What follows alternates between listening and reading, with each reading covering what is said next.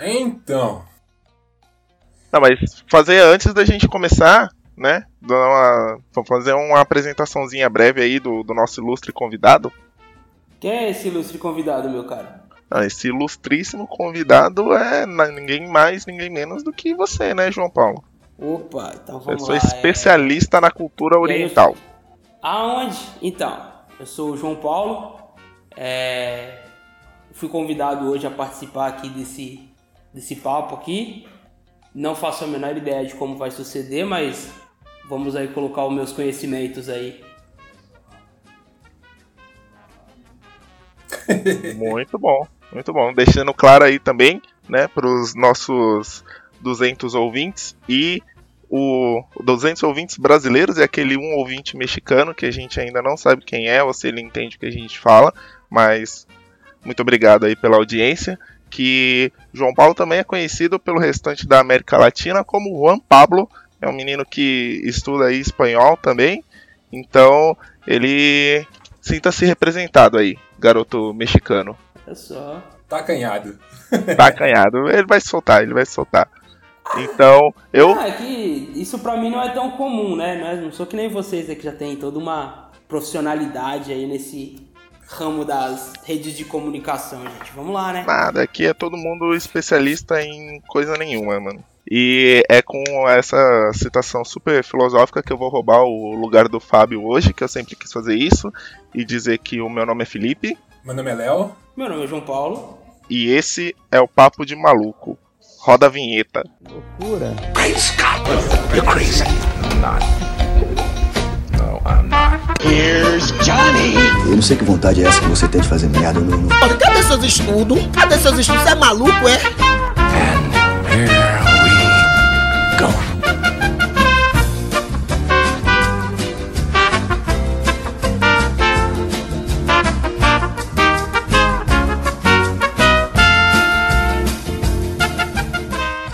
Sempre quis falar roda a vinheta e o Fábio nunca coloca na edição roda a vinheta. Como é que pode? E aí, Léo, você que é o nosso maravilhoso host, pode guiar o assunto aí? Salve, salve! e aí, pessoal, beleza? Hoje a gente vai comentar sobre um assunto que eu gosto muito, muito mesmo. Inclusive, sou um aficionado aí. E a gente vai comentar sobre adaptações de mangás no cinema. Ou nas telinhas, né? Vamos, a gente vai devagar aí, vai de repente a gente entra em outras adaptações que também são interessantes. Ah, é importante lembrar que a gente vai devagar sobre adaptações nos cinemas que não necessariamente são só live actions, né? A gente vai também devagar sobre animações, porque tem muita muitas vezes a gente confunde, ah, nossa, o mangá foi adaptado e vem na cabeça só um Dragon Ball Evolution. Então tem que ser sempre com atores reais. Não, adaptações podem rolar de várias formas. Era exatamente isso que eu ia perguntar, se a gente ia falar só de live action ou ia falar de animações como um todo também. Eu acho interessante falar sobre um todo, sobre animações. Acho que o ponto focal, que é o mais comum, é live action, então é até interessante falar sobre ele, dar um destaque, talvez, né, sobre eles. Mas, vamos tentar falar sobre tudo. E aí, é, eu acho legal a gente começar então para falar, falando cada um, pelo menos, a sua experiência aí com a cultura nipônica e né, os contatos com mangás e com, com animes e, e até mesmo um pouquinho de adaptações, então contar um pouquinho qual que é o seu, seu anime preferido. E é anime ou é anime? Fica essa dúvida. anime. É anime. ah, é então anime, é anime aí, ó. Desculpa se vir algum otaku aí xiita me falar que é anime nos comentários inexistentes. É... é, me desculpa aí, Otaku Xiita. Então começa aí, João Paulo. Fala aí qual o seu contato aí com, com esse mundo de grandes possibilidades que é o do, da cultura nipônica. Ah, vamos lá. Cara, eu acho que eu assisto anime desde, desde moleque, desde acho que os 10 anos. Eu assistia Cavaleiros dos Zodíacos escondido da minha mãe, assistia Yu Yu Hakusho, com certeza escondido da minha mãe, porque né? E o Hakusho é muito escrachado. Demônio. E mangá. É demônio, tem muito demônio. É. Mangá, eu tentei colecionar, mas nunca tive é, o dom de guardar esse tipo de coisa, então eu acabava ou dando para alguém ou jogando fora. Eu recentemente me desfiz da, da, última parte dos meus mangás, que eram os filmes do, dos Cavaleiros, que foram adaptados para os filmes, né? Os Cavaleiros do Zodíaco, que eu comprei num sebo há mais ou menos uns 10 anos, assim. E a adaptação para cinema, assim, para live action, eu vi pouquíssimos até porque não tem tantos mesmo, e os que eu vi, dos que eu vi, os melhores, assim, que eu posso dizer para você que eu gostei mais, foi os do Samurai X. Kenji Mura, que pra mim foram, foi espetacular, assim.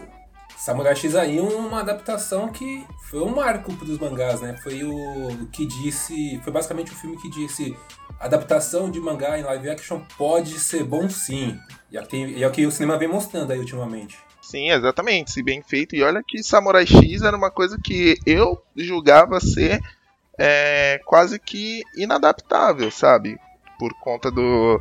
É, tanto da caracterização dos personagens, quanto por causa do. Do, do tema, né? Que é, é um tema bem pesado, assim, pra, você ver. O, e é um, um, um produto muito, muito oriental, né? Se, ele se faz parte da, da da cultura exclusivamente oriental ali, o, a cultura samurai. E normalmente, né, tirando as adaptações locais, normalmente os produtos que são trazidos para o Ocidente, assim, eles, eles são obras mais globalizadas, não sei. Isso, acho que é exatamente nesse ponto aí que muita adaptação de mangá falha. Porque até mesmo adaptações de mangás feitas por japoneses, às vezes tenta ocidentalizar um tema deles, ou até mesmo as próprias hollywoodianas, tenta ocidentalizar a, e acaba mudando totalmente a essência do material de, de adaptação, né? E mudando a essência, você perde muito todo o rico conteúdo que aquele mangá pode ter. A gente tem exemplos catastróficos recentes. Por exemplo, o Death Note da Netflix.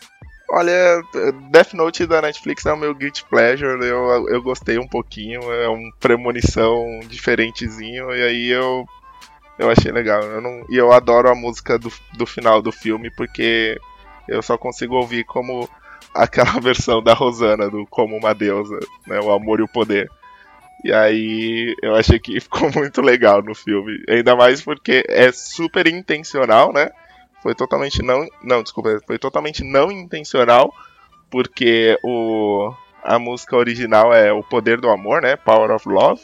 E eles não citam deusa nenhuma no, no, na música original, mas eu achei muito irônico como a versão por, em, brasileira dessa música ela fala sobre uma, uma pessoa, né, uma mulher que quer ser tratada como uma deusa e o Kira quer ser o deus do novo mundo, sabe? Então eu fiz essa ligação na minha cabeça e achei muito genial e eu gostei do filme, então eu não posso falar muita coisa. Mas, é, se pegando a deixa. Vejo... Manda, pode falar, João Paulo.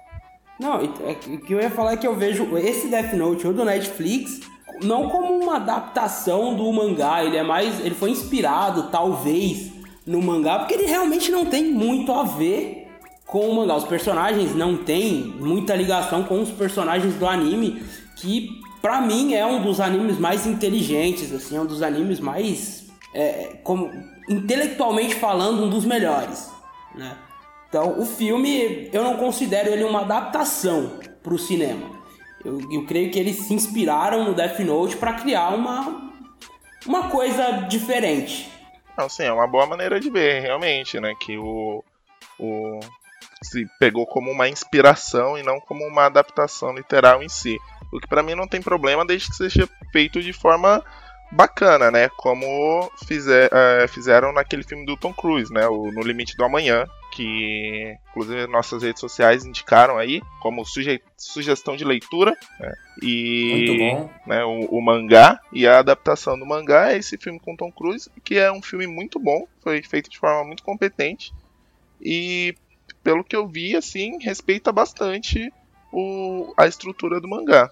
É, particularmente acredito que não chega a entrar no só em inspiração e sim adaptação, porque você além de pegar elementos daquela história, você também trouxe dela personagens. Você caracterizou o Kira, ou L, ou Light Yagami, e o L com aqueles personagens, entendeu? Você trouxe também o Ryuk como um personagem do filme, que, consequentemente, se fosse, por exemplo, apenas uma ideia, sabe? Tipo, ah, vamos utilizar da mesma ideia, da mesmo critério de pensamento para criar um texto totalmente original, né? Apenas utilizando aquela, a base daquela ideia. Ok. Agora não, uma vez que você pegou, trouxe até mesmo a caracterização e o nome dos personagens para si, fica um pouco difícil apenas interpretar como uma inspiração. Sim. E você, Léo, seu, seu contato aí com, com a cultura nipônica? Como, como começou? É, meu primeiro contato com cultura nipônica foi com o filme A Lenda do Demônio, passou na Band, no lugar do Emanuele.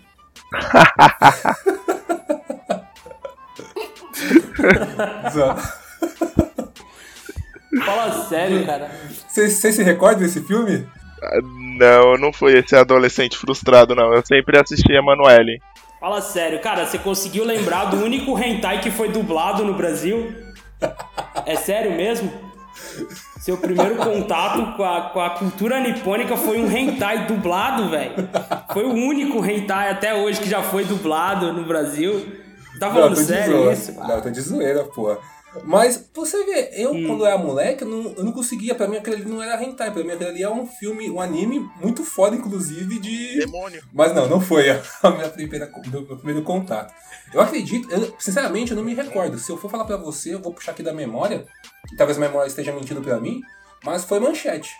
Foi Cavaleiro Zodíaco, Yu Hakusho, Shurato, Fly. Eu acordava escutando Fly, aí não era nem manchete, né? SBT, mas eu escutava, acordava escutando Fly. E foi isso. Eu nem sabia que. Nunca imaginei que fosse existir mangás. Acho que o primeiro mangá que eu fui ler já tinha por volta de 10, 11 anos. Que foi o mangá do Star Wars, inclusive, tem até hoje comigo aqui em casa. E, e foi isso. Depois disso também não, não me apeguei tanto assim. Eu, eu continuei nos animes. Depois de velho, eu, eu, aí de, com o tempo, eu assistia bastante Naruto. e eu ficava puto da vida com os fillers. Tinha uma repugnância enorme dos filhos. Meu Deus, como me dava ódio aquela coisa. E eu optei, né? Falei, ah, mano, não vou ficar mais esperando filler, não. Vou direto pra fonte, né? Da história. E comecei a ler o mangá do Naruto. Chegou um momento que já tinha acabado o mangá do Naruto. E eu apreciei aquela, aquela leitura, leitura, né? Eu queria então mais. E aí eu comecei a desenvolver, comecei a procurar, galgar aí novos materiais. E peguei gosto pela coisa. Nossa, muito bom. Eu também comecei na, assistindo pela manchete, né? É, e também no, ali no SBT. Mas a minha. É, o meu, meu anime preferido é Yu Yu Hakusho, mas a minha a minha lembrança mesmo assim mais forte com com anime foi com Digimon, né, que aí passava na, na Globo, era muito fissurado em Digimon, assistia assisti acho que até o 3. Não, acho que eu assisti até o 4. O 4 é que as crianças se transformam, né? Isso. O 3 é o Temes. Não, é, o 3 é o Temes. No 3 já se transforma. No 3 ele só, ele só se não, transforma mentira. no final. É, não, não. No 3 eles fazem a fusão no final. É com as cartas no 3. Você encaixa a carta ele, ele faz a. Ele melhora, parece. Sim, mas no, no final, na última batalha lá contra o, o, o chefão poderoso, eles fazem uma, uma revolução nova que o treinador e o Digimon se tornam um só. E aí eles se juntam lá para batalhar. Eu achei aquilo na Eita, época fantástico. Não, lembrei, não lembrava dessa parte. Aqui também o 3, mano, eu odiava aquele Guilmon. Meu Deus, que bicho chato. É, ele era zoadinho mesmo, né? Ele era tipo uma cópia bem, bem safada do Agumon, assim, tipo, diferente do, do 2, que era aquele azul, que eu esqueci o nome dele que tinha até uma personalidade própria, né? O 2 me surpreendeu quando, quando eu assisti aquela digivolução de DNA do principal com o lagartão lá. Nossa, Nossa. nem me fala, porque eu corri, eu, o 2 eu tenho um trauma até hoje, porque eu corri para ver a digivolução do, de DNA dos dois dos dois anjos, né? Do Angelmon e da, da outra lá. E quando quando chegou lá, eles viram um bully, mano, gigante decepcionante. Serafimon, né? esperando... né? Assim, é, o Serafimon. Eu tava esperando um arcanjo, tipo, muito fudido e. Bolado. É, e aí veio um bully, mano. Aí eu fiquei muito traumatizado. E aí, ah, no ramo de adaptações, assim, que eu assisti sem nem saber que era uma adaptação, é, acho que a minha primeira foi o Akira. Eu assisti Akira pela primeira vez e achei, tipo, excelente. E eu nem sabia do que era uma adaptação de, de um mangá, mas, tipo, meu, muito bom. Curti pra caramba. E depois disso, é, foi o que todo adolescente assistia, né? É, Dragon Ball, Pokémon e afins. A Band aí traz muita recordação de adaptações de mangás pra filmes. A Mentira, Band, só traz Akira.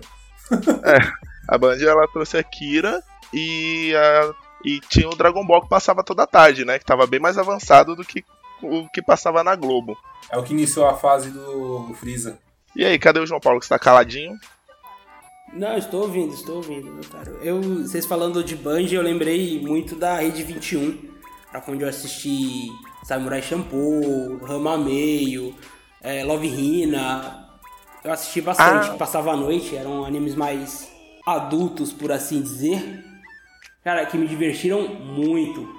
Principalmente o Samurai Champloo, cara, eu gostava muito. É o canal 21, né? Isso. Muitos falam muito bem da dublagem do Yu Yu Hakusho, mas eu reprisei Samurai Champloo esses dias, né? Essas semanas atrás aí. E, mano, não perde nada pra dublagem do Yu Yu Hakusho. Muito boa também. Saudades Gota Mágica, né? Mas muito boa também a dublagem do Samurai Champloo. Eu tentei assistir legendado, né? Na áudio original. Mil vezes melhor dublado. Eu, eu vou. Vou jogar Ah, uma cara, eu acho que a dublagem dos, anim- dos animes antigos eram boas, assim, na, na sua maioria eram boas. Elas foram ficar ruinzinhas por agora tal. Mas o, o interessante do Yu Yu Hakusho é que você assistir ele dublado ou no áudio original, ele não perde nenhuma das duas. Eu já assisti as duas versões mais de uma vez, completo, e pra mim, cara, sensacional, de qualquer forma. É, eu, eu confesso que eu não consigo assistir o Yu Hakusho no, no idioma original. Eu só consigo assistir ele dublado. E assim, tenho vários, vários outros. Vários outros animes eu consigo assistir muito bem no, no idioma original. Mas o Yu Yu Hakusho não dá, mano. Se o, o Sr. Koema não, não fala do, do ratinho, pra mim não, não é Yu Yu Hakusho, sabe? Ah, não, eu gosto, o que eu gosto da dublagem do, do Yu Yu Hakusho é que eles colocam muitos ditados que são típicos do Brasil, assim, sabe? Rapadura Então, é doce, tem- mas não é mole não. Mas não é mole, Tá não, que é, gaita é manda berimbau? quem pode, obedece quem tem juízo. Que berimbau é gaita, é o contrário, ele Léo. vai gai. Sem falar que os diálogos do Koema com o diabo que auxilia ele é- é- são os melhores, assim, o jeito dele falar é... É surpreendente, cara, é muito bom. Tá pensando o quê, filho? Rapadura é doce, mas não é mole, não. Ah, não é o carro da pamonha, mas atrapalhou na hora certa, hein? Dane-se o mundo, que eu não me chamo Raimundo! É, não é mole, não. Eu não tenho samba no pé, mas eu bato pra caramba, olha. Kiko! Fala, tchutchuca! Ah, eu sabia que embaixo desse angu tinha caroço. Eu, hein? Tá rindo de quê, rapaz? Tá pensando que berimbau é gaite, é? Não adianta olhar pra essa cara feia pra mim, não, porque cara feia pra mim é fome, valeu? Tá aprontando o que, ô bisonho?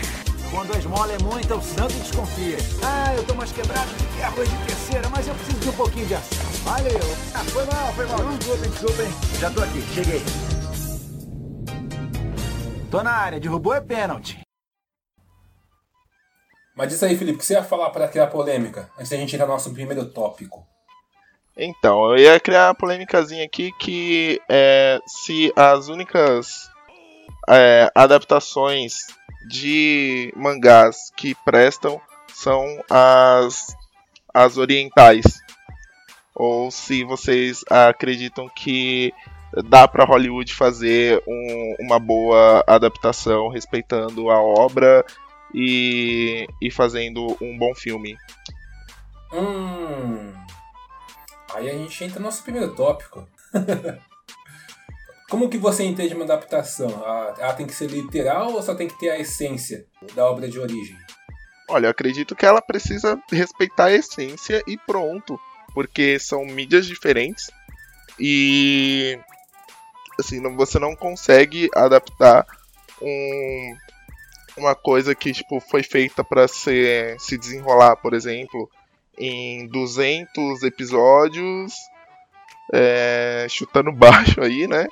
Em, em um filme de uma hora e meia, duas horas, né? E eu acho assim que Hollywood consegue fazer isso muito bem com os heróis, né, com os quadrinhos americanos, porque nenhuma a Marvel, por exemplo, nenhuma adaptação ali que para filme que eles fazem é uma adaptação 100% fiel, mas todas respeitam a essência do personagem. E então, para mim, uma boa adaptação ela respeita a essência. Ponto. E você, João Paulo? Olha, eu adaptar é, é, eu concordo com o Felipe que você tem que pegar muito bem a essência do personagem, mas o, o problema de Hollywood é que eles tentam transportar para o mundo deles ali para aquela coisa bem bem ocidental, coisas que não eram para ser, né? É, o que pega muito no, no Samurai X assim, que eles realmente ficaram na era feudal, é uma coisa que você vê que os atores eles treinaram para ser aquilo. Então, uma adaptação para mim, ela não precisa ser 100% fiel, mas ela também não pode ser tipo um Dragon Ball, aquele Dragon Ball Evolution, entendeu? Aquilo estraga. Mas eu creio que Hollywood tem sim potencial para fazer um bom filme se eles fizerem o que era para ser feito com Naruto, quando eles estavam falando em fazer, que o próprio criador supervisionasse aquilo para falar o que tá bom ou não. Aí sairia uma coisa boa. Nisso eu acredito. Porque Tekken, apesar de não ser o melhor filme de todos, não é tão ruim. É, Tekken, Tekken eu acho que respeita e muito a essência do, da, da obra original, né? Porque tipo, se você pega o. Ele o, respeita a caracterização. É, ele só respeita a caracterização, porque se você pega o jogo em si, o é sobre é uma história envolvendo megacorporações e, e demônios, sabe? E você não tem absolutamente nada disso no, no, no filme, né? No live action hollywoodiano. E. Então, sim, concordo com você, mas você tem que notar que, tipo, se você for pegar Tekken a aparência lembra muito mais o original do que se você for pegar, por exemplo, o, o Death Note, que já foi citado aqui, né? E, sinceramente, para uma adaptação, cara, parecer, para mim é tudo. Você tem que Sério? lembrar do personagem quando olhar para lá, entendeu? Por isso que eu cito o Tekken. Apesar da história realmente não, não ser muito, e como você disse, não tem como desenrolar em duas horas algo que já vem há muito tempo. Olha, Permita-me discordar de você, mas eu acredito que a aparência ela não é importante numa adaptação. É, não é a aparência que faz você é, ver um personagem ali no ali nele. Tipo, é, se tá respeitando a essência, ainda mais de uma mídia tão complicada que é o mangá e anime, em que embora sejam personagens humanos, né, na maior parte das vezes, são humanos impraticáveis, assim, né? Ninguém tem um cabelo do Goku, por exemplo, e se você faz um cabelo do Goku, fica ridículo, sabe? E então eu acho que mais importante do que exclusivamente falando, né, sobre adaptações de mangá, é mais importante do que parecer fisicamente é o personagem parecer na essência. Eu vou citar o exemplo aqui do Death Note, que é o, o Light, né? Que tem aquela cena do, do gritinho dele na adaptação do Netflix que todo mundo fez chacota. Por quê? Eles não estavam muito se importando com a aparência do ator. Até porque o ator é quase. Ele é meio pardo, né? Quase indiano. É. Uhum. Mas. Eles. Eu, o quê? Eu achei ele meio caucasiano. Sério? Eu acho ele meio. O irmão dele, então, meu Deus do céu. Mas. Eu, vou concordar com o Léo, cara. Ele vem caucasiano sim, mano. Tá bom, então o cara é caucasiano, ok. Eu... Mas ele parece meio indiano. Que ó, minha Juniela aqui concordou comigo. Não sei. É, a minha Juniela. É que eu ia falar minha colega de apartamento, e aí ia ficar muito impessoal. Então, o, o o Light, ele, o pessoal tipo fez chacota porque em nada do que nada do que era o personagem ali é, lembrava o personagem do anime, sabe? Tipo, ele conta o segredo dele pra uma garota porque ele tá afim dela. Tipo, o Light do, do anime e do mangá nunca faria isso, entendeu? Ele queria ser só o, o deus do novo mundo. Ele não era um garoto que sofria bullying, ele era o estudante número um do Japão. Então, é, é esse tipo de coisa que eu falo, mesmo se você colocasse um ator que fosse a lata do Yagami. mangá ali, do Light, é, do Yagami, se ele tivesse aquelas atitudes, não, não ia rolar, entendeu? Porque, tipo, você olhar e ia falar assim, ah, tá, mano, mas ele parece, é um cosplay, porque parecer, pra aparecer você tem cosplay, né? Aí você fala, ah, é um cosplay, beleza, mas não lembra em nada o personagem nos quadrinhos. E aí eu vou citar o exemplo aqui de um personagem que é totalmente descaracterizado, mas que funcionou muito bem. Aí foi uma adaptação americana mesmo, de quadrinho americano, que é o Rei do Crime no filme do Demolidor em 2003, que ele é negro, todo meio gangster assim, ele não é sofisticado igual o, o Rei do Crime dos quadrinhos, mas funcionou muito bem, funcionou muito bem. E o, o Rei do Crime da série da Netflix também. Ele não, não parece tanto fisicamente assim, né? Ele, tipo, tá, ele é branco e é careca, beleza, mas tipo, ele não é tão gordo e tal. E ele tem vários trejeitozinhos que o Rei do Crime dos quadrinhos não tem. Mas funcionou muito bem, porque você vê a essência do personagem ali, que é um mestre do crime super poderoso, que é tão ameaçador fisicamente quanto na lábia ali, né? E Pra mim eu acho que o importante mesmo é você respeitar a essência, muito mais você respeitar a essência do que a caracterização. E eu encerro aqui meu argumento, senhores. E qual que é a sua pergunta mesmo, Felipe? Desculpa, só pra se divagar um pouco. Ah, sim.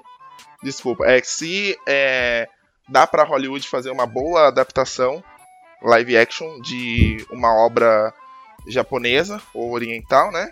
Ou se é, é, isso vai ser sempre restrito ao cinema nipônico mesmo, ao cinema não só nipônico como cinema oriental, que a gente tem também aí, não pode esquecer do maravilhoso filme sul-coreano Old Boy, que é uma adaptação de mangá também.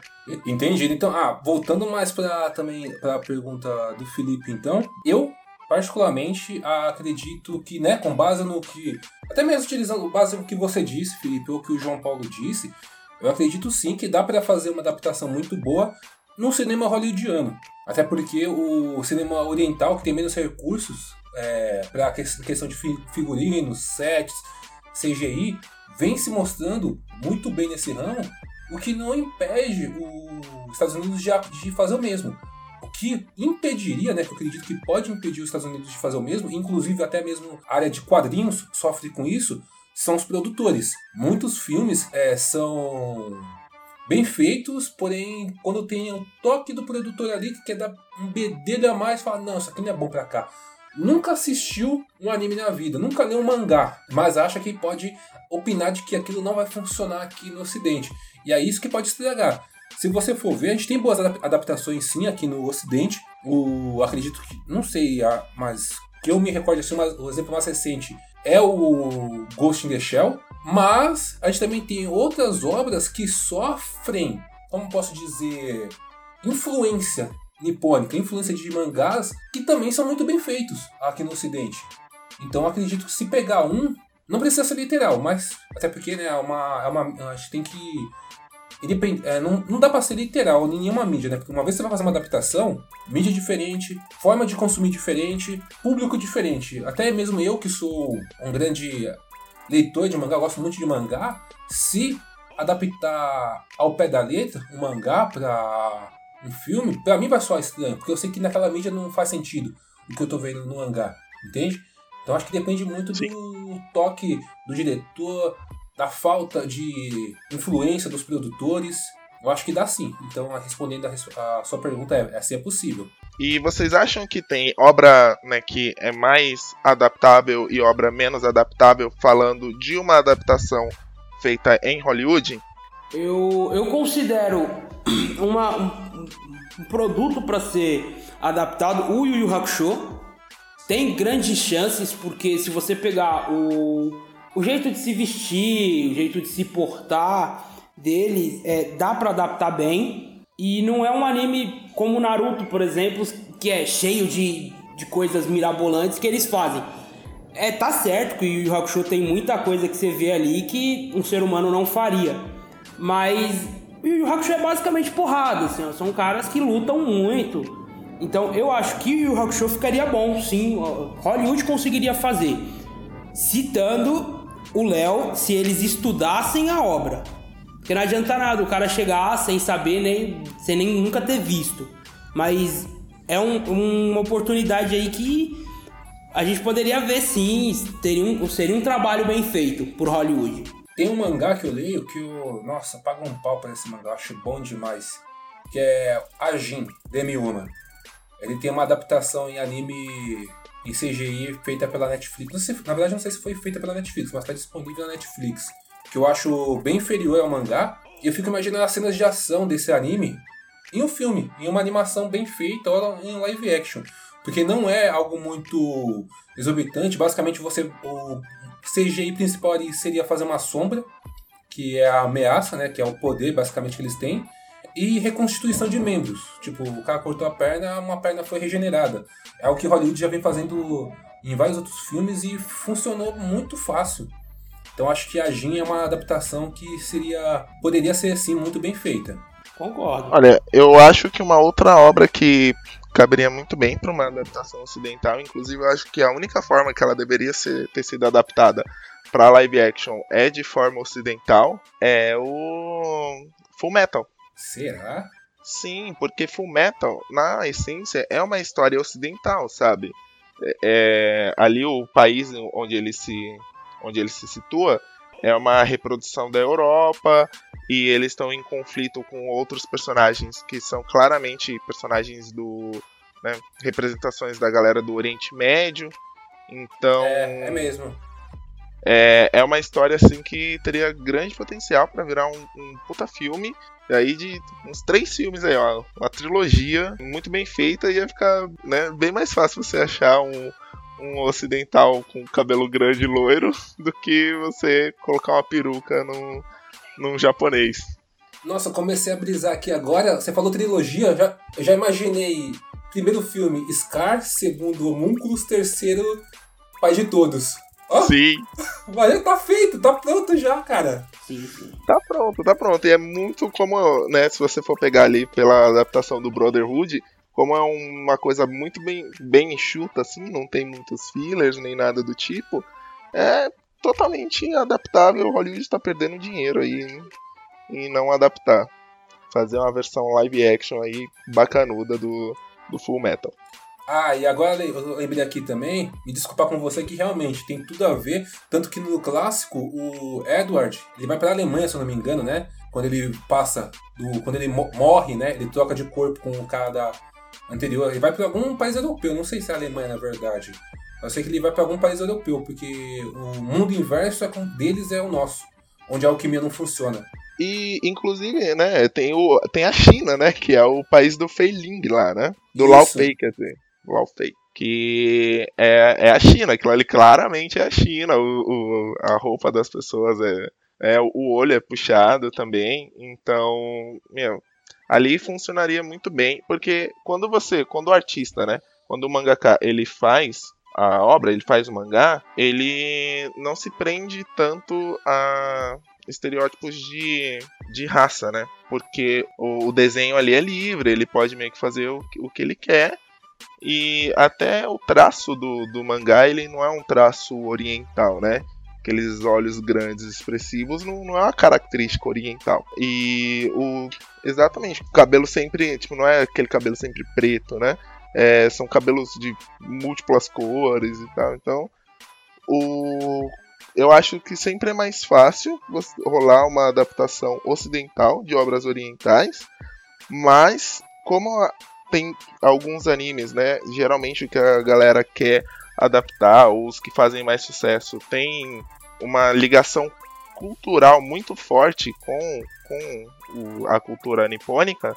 O Death Note, por exemplo, né, com a cultura do Shinigami e ou Naruto, que é, é ninjas, né? Fica estranho para você ver um, um, ator ocidental fazendo aquilo. E tipo, se você não fizer muito bem feito, vai ficar, vai ficar uma porcaria, porque ou você descaracteriza completamente a obra, e aí só vai ter o nome ali no negócio, ou você vai fazer uma coisa até que tipo é bem fiel, mas vai ficar muito, é, vai ficar muito Esqueci a palavra agora. Mas enfim, vai ficar muito. Oh, é, não, não é muito americano, é muito cartunesco. Ah tá. Você tá falando que para fantasiar tanto o cara que fica estranho visualizar. É, não, fica, ia ficar muito cartunesco. Igual a gente pode lembrar novamente do Dragon Ball. Né? O Dragon Ball Evolution que ficou terrível, assim. E se você for ver, eles meio que seguiram a cartilha, né? Eles ocidentalizaram a história mas transformaram o Goku num adolescente, no estilo Superman quase. Mas você tinha o Piccolo, Daimao lá, você tinha a Bulma, você tinha as esferas do dragão, você tinha todos os elementos, mas com uma bela de uma porcaria. Só o Mestre Kami funcionou. Só o Mestre Kami funcionou, ficou muito legal, porque aquele ator é muito bom também.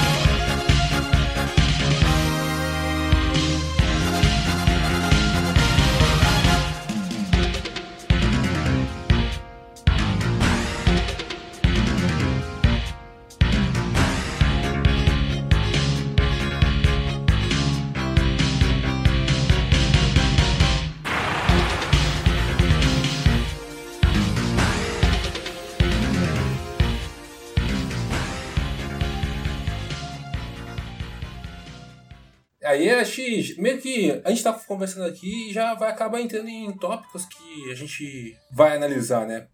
Ah, você comentou que o Naruto ou alguns, alguns mangás que possuem características nipônicas não funcionariam muito bem ocidentalizados. E aí a gente tem um tópico aqui que é a ocidentalização de personagens realmente é necessária? Porque se você for pegar, por que, que você. Tá bom, a gente vai trazer aqui pro ocidente, vai ser uma produção ah, ocidental o Naruto. Né? Olha, ou, aliás, vamos, deixa eu ver algum anime aqui que não foi. Enfim, acho que vamos usar Naruto mesmo. Ah, por que, que você precisa ocidentalizar? Por que, que você não pode usar é, características? Isso quando eu digo características é fisionomia, aparências e afins orientais mesmo. Bom, essa é uma excelente pergunta, mas como não, que funcionaria? Deixa eu falar só uma então, deixa Pode eu falar. só falar assim. É, se você se pegou o Naruto como exemplo, é, o Naruto, o pai do Naruto, eles não são japoneses, cara. Naruto é loiro dos olhos azuis, mano. Ele nasceu loiro dos olhos azuis, ele tem os olhos grandes, ele não é bem um japonês. Né? Na verdade, raramente você vê no anime um personagem que vai lembrar um oriental. Então eu acho que colocar um personagem né, aqui do, do é, americano, ocidental no caso, para fazer, não é uma má ideia. Se você souber colocar esse personagem na história. Que eu, que eu ia falar é que, assim, acredito que assim, quando você traz algo pro público, né, o que parece que você está sugerindo é que, assim, Hollywood produz um filme, produz um filme oriental, sabe? Que, tipo assim, com todos os recursos e tudo mais, só que um filme com todos os atores orientais, com respeitando toda a cultura e fazendo uma adaptação com a, o, jeito que eles fariam, só que com a grana que, que Hollywood possui. E assim, eu acho que sim, poderia é, funcionar, mas aí tem a questão que o público americano, eu eles detestam ver coisas com, com as quais eles não se identificam, sabe? E aí, tipo, meu, quando eles. Se você traz uma coisa assim, não, não faz sucesso. Tanto é que o anime, quando chega. É, nos Estados Unidos, é muito mais comum o anime nos Estados Unidos ser dublado, é mais comum ser dublado, inclusive. As pessoas consomem mais anime dublado lá do que aqui. Aqui a gente consome bastante coisa dublada Mas como não é tantos animes assim que chegam de forma oficial, a gente consome muita coisa legendada também, né? No idioma original.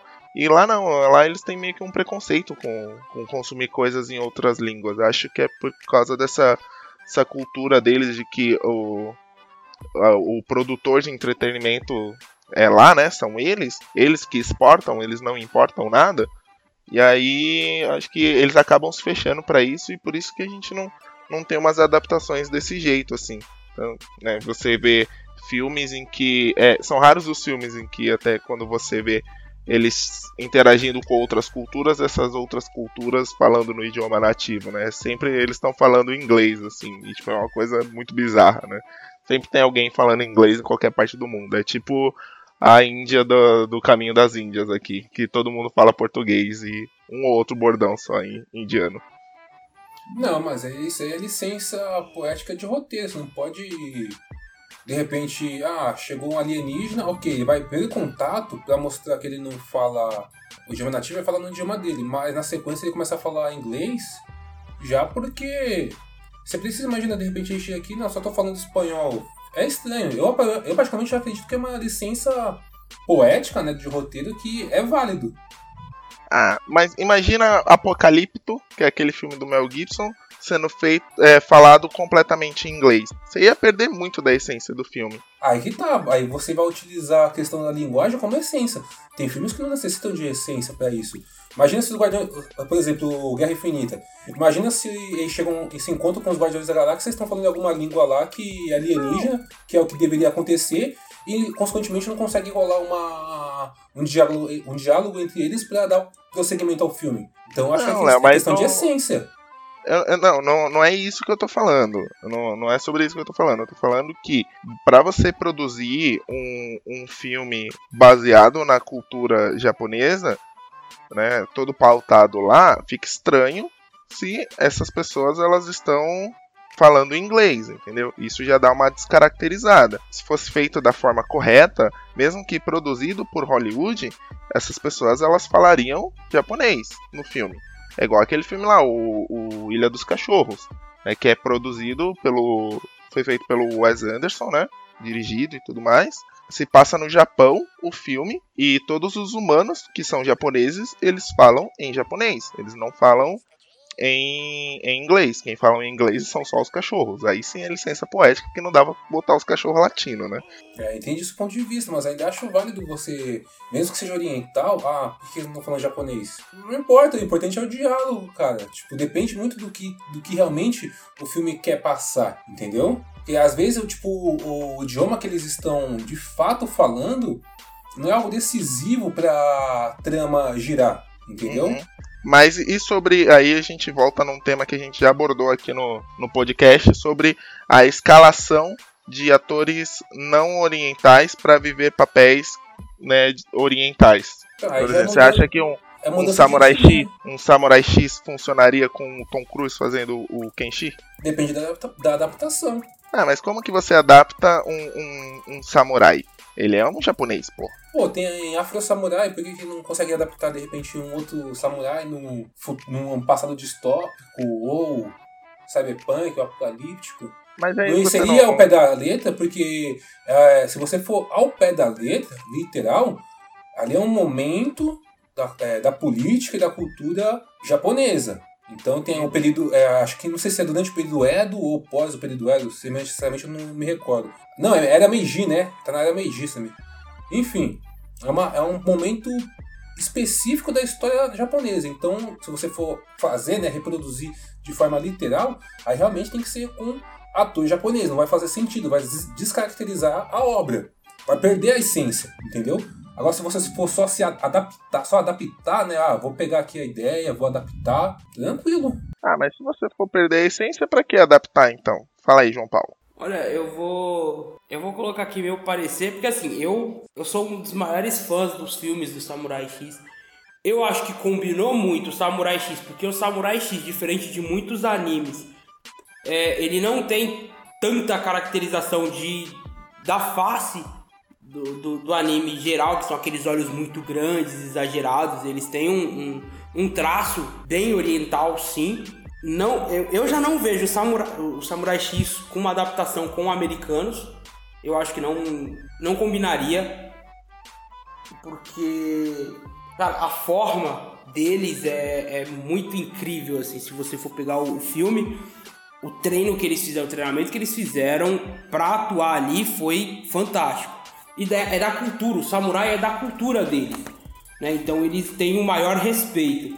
É a mesma coisa você falar assim de do, dos 47 Ronins, que foi uma adaptação de um livro que é da cultura e ele não foi colocado totalmente, né, americanizado, ele não foi americanizado completamente, mas só de ter o Keanu Reeves ali, você vê que apesar de ele ser um bom ator, eu não consideraria ele um bom samurai.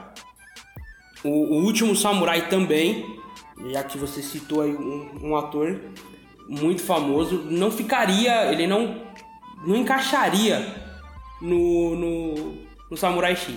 Essa é uma obra que eu vejo só oriental. E puxando aqui para um, um outro tópico, sobre, né, a gente está discutindo aqui que adaptações funcionariam no, em Hollywood, quais não funcionariam, e as adaptações orientais, né? A gente tem aí uma centena de, de adaptações, né, que são os live actions, doramas e tudo mais, e tem filmes também que são produzidos é, lá, que são adaptados diretamente de mangás e são muito bons. E aí vocês já, já viram alguns? Quais vocês viram que pode falar sobre? Eu assisti o. Na verdade, eu não assisti inteiro, assisti alguns trechos só do Spider-Man. Spider... Ah. O Spider-Man que tem o Mecha, tá ligado? Ele tem o Mecha. Ah, eu tô ligado, mano. Não, que to, Tokusatsu merecia um, um, um, live action só dele. Um live action, um podcast só dele, só, mano. Que é muita coisa. E, e pior que pra eles funcionou, né? Sim, pra eles, pra eles funcionou muito bem, assim. Foi tipo um, um puta sucesso lá na, na época. Introduziu o personagem pra todo mundo e ficou tão famoso que no no Spider-Verse do, dos quadrinhos, ele tá lá, né? No, no Aranha-Verso, ele.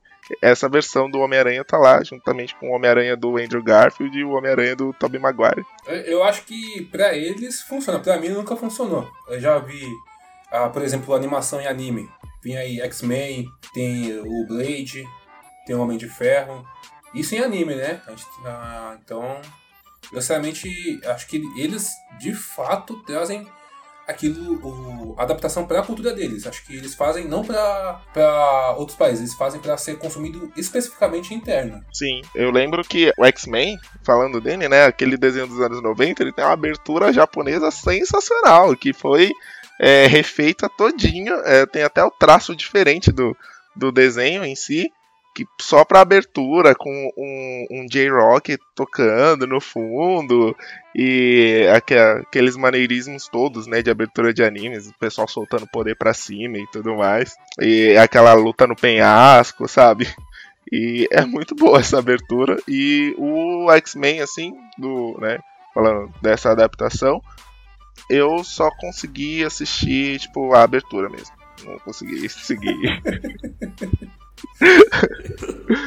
eu não, não consegui passar do, da abertura porque eu acho que, sei lá, é, uma, é aquilo, né? É um. É drama demais pros X-Men, sabe? Anime é drama, né? Hum, não sempre. É, eu acho que anime, é, você colocar o, um, um desenho, né, no caso dos X-Men, você pegar um desenho ocidental, o problema dos orientais é que eles querem aumentar muito tudo. É, eles aumentam a intensidade sempre... de tudo. Cara, tudo muito intenso. De tudo. Você vê assim, você pegar Death Note mesmo, quando é, ele começa a escrever e aí ele começa a matar um monte de gente, você vê que eles fazem da cena dele escrevendo uma cena de ação que você fala, mano, é, é uma luta com papel, basicamente. Porque eles dão. É, o jeito deles mostrarem as cenas, fala, nossa, é muita ação, mas ele tá escrevendo o nome, ele tá sentado numa mesa escrevendo. Né? Ele joga a caneta como se ele tivesse um metro de papel para escrever. Ele tá ali no caderninho. Então eu acho que não funciona nos desenhos como o X-Men, porque os X-Men, apesar de ter poderes, eles são bem mais. É, para eles a luta deles tem que ser muito escondida. Eles usam os poderes o mais escondido possível. Então é isso que não funciona nos X-Men, na parte oriental no caso. Poxa, é tão triste você. Você tava falando agora da, da questão de escrever no caderno e faz uma ação. Eu tava lembrando agora da cena que ele começa a, matar geral. E eu lembrei, como eles conseguem, os diretores de anime, eles são tão bons.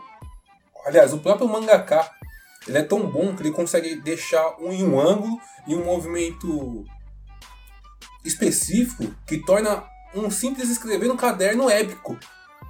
Tipo, ele tava escrevendo no caderno e você fala, nossa, mano, que foda, caraca, matou em geral. Aí vem acompanhado daquela música, daquelas trilhas sonoras originais que os caras produzem. Imagina isso, imagina esse, esse tipo de talento no live action. Jesus, é foda demais, cara. Oh, tem cenas do Naruto que eu choro, igual eu choro no filme da Pixar, cara. Então, porra, eu acho que estão perdendo muito talento no Japão.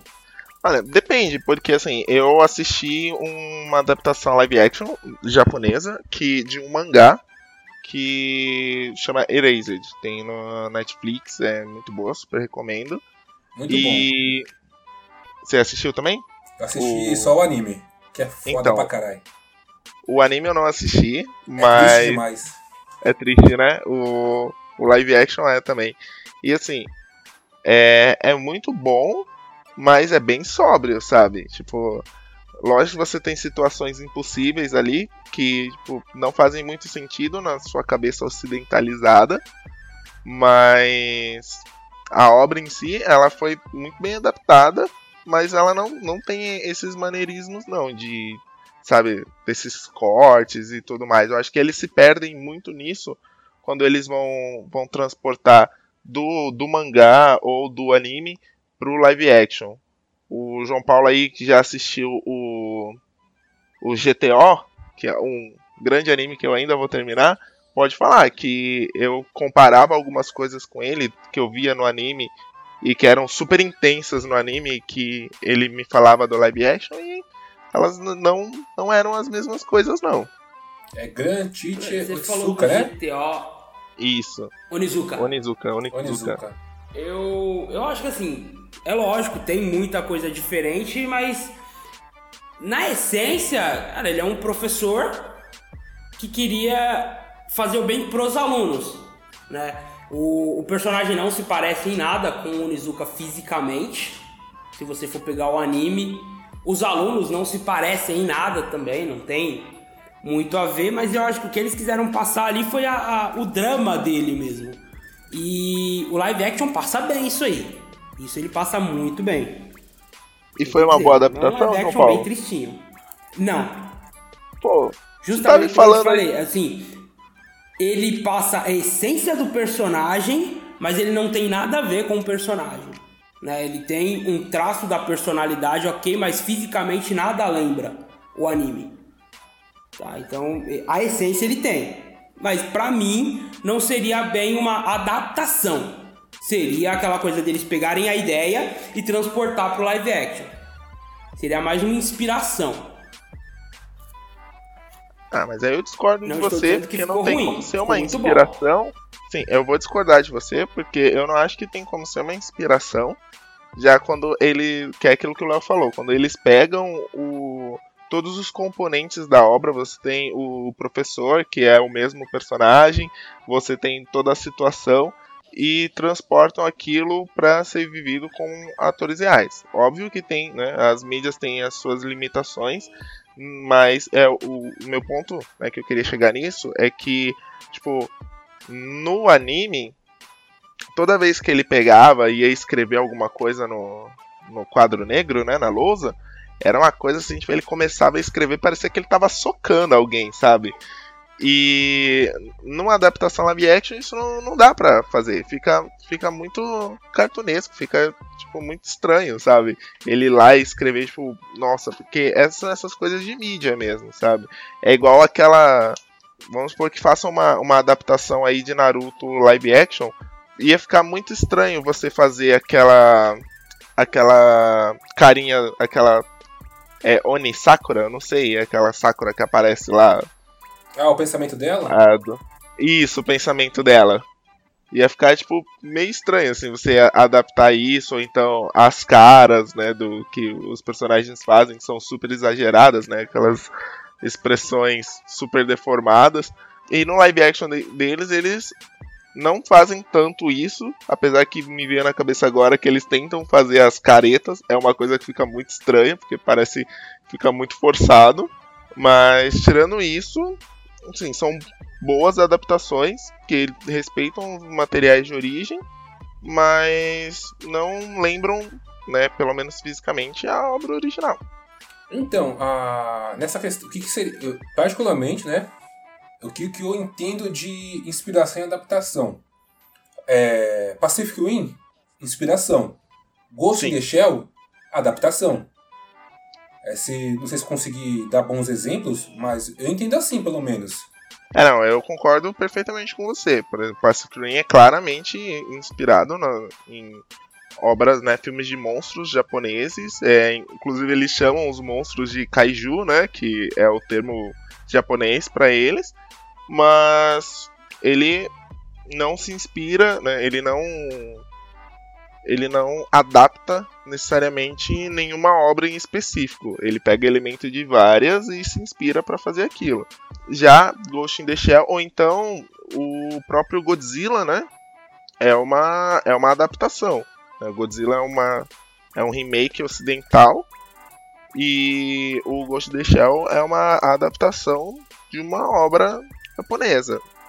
E eu acho sim, que eu acho que muitas obras elas são elas não são adaptáveis porque né, pelo menos pro público ocidental sem você perder a essência dessa obra porque é, muita coisa tem muito a ver com o, o período pós-guerra, né, pós Segunda Guerra Mundial. Por exemplo, uma adaptação de Akira não faria muito sentido se você ocidentalizasse ela, sabe? Lógico que faria. Por que faria? A New Tóquio é quase que uma. Você pode adaptar uma New Tóquio para uma New, New New York, sabe? Tipo, New Chicago, por exemplo, sei lá, New Washington. Na verdade é Mas New você Washington não, seria, né? consegue, você não consegue adaptar o sentimento antiatômico deles, né? O medo que eles têm de coisas nucleares, porque tudo isso, né? Essas obras elas nasceram Pode sim. do você- medo pós-bomba, cara. Não, você pode utilizar conceitos da Guerra Fria. É, não sei. supostos medos. Tipo, ah, vamos supor uma guerra de qual bomba que, que vai explodir ou qual bomba que vai exterminar a humanidade. O que é bem discutido na Guerra Fria, sabe? Tipo, ó, tem, tem bomba aqui de nitrogênio que é 15 vezes mais potente que a de Hiroshima. Não sei se na verdade isso é 15 vezes, tipo, tô dando só um exemplo. Mas havia um medo. É que aí eu acho que você perde muito da obra original pra só pegar a estética e usar numa ocidentalização, entendeu? Porque, por exemplo, o Godzilla, ele é um filme, né, o primeiro, pelo menos. Ele é um filme de monstros, sim, é um bicho que sai da água. Mas ele também é uma força da natureza e a fonte de poder dele é nuclear. E ele vai passando e vai destruindo indiscriminadamente por o, as cidades por onde ele vai passando, né? E isso era fruto do medo dos japoneses, né? Pra, era basicamente o Godzilla era uma materialização do medo do, de uma bomba atômica que os japoneses tinham. E aí você pegar isso e transformar só num monstro, você perde a essência do negócio, entendeu? É, não posso estar enganado, mas do que eu recordo é que o Godzilla se alimenta de radiação, né? Por isso que ele É, ele se alimenta. Ele se alimenta de radiação. Meio que ele foi criado, barra surgiu por conta da, da radiação que acontecia no- no- nos oceanos. Aí ele despertou, saiu de lá. E aí ele se alimenta da radiação. Ele desperta e sai destruindo tudo. O primeiro Godzilla é um filme puta aclamado, né? É considerado um, um clássico e tudo mais. Os outros que já viram né, uma galhofona, tipo ele brigando com outros monstros, tem Godzilla contra King Kong, Godzilla contra. O Godzilla ganha, tá? De todos, porque é muito estranho, né? Mas o temor deles virou meio que um símbolo nacional depois. É, hoje em dia o Godzilla é, é símbolo nacional e é meio que de vilão, né? Ele passou a ser herói. Aí ele lutava contra os outros monstros e é, virava uma força da natureza do bem, assim, que equilibrava as coisas. Ele só era incompreendido. Pode continuar. Mas. É, sim, é totalmente incompreendido, tadinho. Mas aí eu acho que se você muda esses aspectos né, que, que inspiram o, os roteiros e tudo mais, como por exemplo, teria que mudar no, numa adaptação ocidental do Akira, é, você perde muito da obra, sabe? Não é igual o Ghost in the Shell, por exemplo, que eu acho, né, por mim, que era adaptável, porque ele tratava de questões mais filosóficas, né, sobre tipo o que o que torna uma pessoa humana. Isso é, essas questões mais amplas, eu acho que elas conseguem ser adaptadas de forma muito clara e você pode transformar uma New Tóquio em uma New São Francisco ou uma New Washington, enfim. Agora, uma San Fran Tóquio, né, igual no, no Big Hero. Mas quando você pega algo que é, tipo, é muito fincado na, na cultura, a adaptação ela, ela perde sentido. Eu queria só fazer um adendo bem rapidinho, que não achei válido interromper o raciocínio do Felipe, que é sobre as expressões dos personagens nos mangás e animes que eu uso muito isso, muito mesmo. Tipo, expressões exageradas, não tem como adaptar. Quando as pessoas tentam colocar isso, inclusive tá no, na adaptação do Fumeto, né? Quando eles tentam incrementar aquelas é, expressões exageradas, no live action não funciona. Eu, particularmente, vou do princípio de depende. Como eu mencionei, tem lá o Fullmetal que falhou, pelo menos nisso. Mas se eu pegar, por exemplo, Speed Racer, eu não acho que Speed Racer falhou nessa parte, pelo menos. As expressões supostamente, né, entre as exageradas do Speed Racer não me incomodaram. Eu não acho um filme ruim. Eu acho um filme razoável e funcionou para mim. Sim, Speed Racer é um, é um bom exemplo de adaptação ocidental que deu certo, embora né, a galera tipo, não comente muito dele.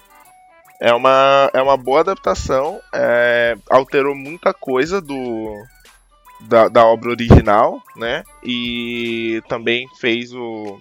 deixou as coisas, uma, né? As corridas uma coisa mais futurista e tal. Essa, essa, essas viagens do, dos Wachowski. Mas funcionou muito bem. E eu acho que não era uma obra tão difícil de, de se ocidentalizar, assim. E ali naquele clima do, do filme todo todo psicodélico, é, funcionou. Porque o, o filme ele tem uma pegada meio cômica, assim, sabe? É tipo um Scott Pilgrim, eu acho. Que funciona aqui, aquele tipo de coisa no Scott Pilgrim. Agora no Full Metal que você citou, eu não assisti. Mas como se trata de uma história mais pesada, é, se você coloca isso, você às vezes até tira o, a seriedade do filme, assim, sabe? Olha, eu vou, eu vou concordar com você que no Fullmetal não, não funcionou, né? O, as partes que tentaram, que, que, eles tentaram colocar algo cômico no Ed, como é no anime, não funciona. O Speed Racer faz muito tempo que eu assisti, cara, então eu não vou lembrar muito do filme. Eu lembro sim das corridas, é, acho que a parte forte do filme é essa. E eu lembro das corridas. Dos personagens em si, eu não vou lembrar muito, sinceramente. Mas eu acho que nem seria tão necessário colocar essa, essas expressões mais fortes numa adaptação para o cinema. Né? Você conseguiria fazer isso, você conseguiria passar, sim, alguns jeitos, alguns olhares diferentes, mas eu acho que não seria necessário colocar as expressões, aquelas expressões mais é, é, debochadas dos animes, aquelas coisas mais desenhadas ali para serem realmente forçado. É, eu acho que é uma coisa muito de mídia, né? Porque é, funciona no mangá, funciona no anime, funcionaria num filme de, de animação no estilo do Homem-Aranha, né? No Aranha Verso, que eles pegam muita coisa da estética dos quadrinhos e colocam no filme e fica incrível, funciona bem pra caramba Mas num filme realmente, a não ser que o filme ele desde o começo ele se propõe a fazer isso, como foi, né, vou citar novamente o caso do Scott Pilgrim, é, não funciona.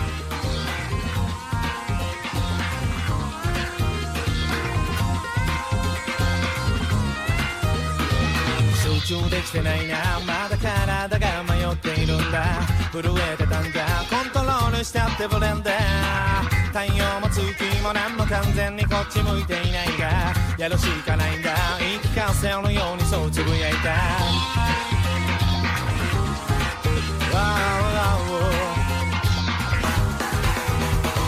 状況は悪いがただ逃げ出すんじゃ根性ないな。展望はないが度胸でクリアするしかないや。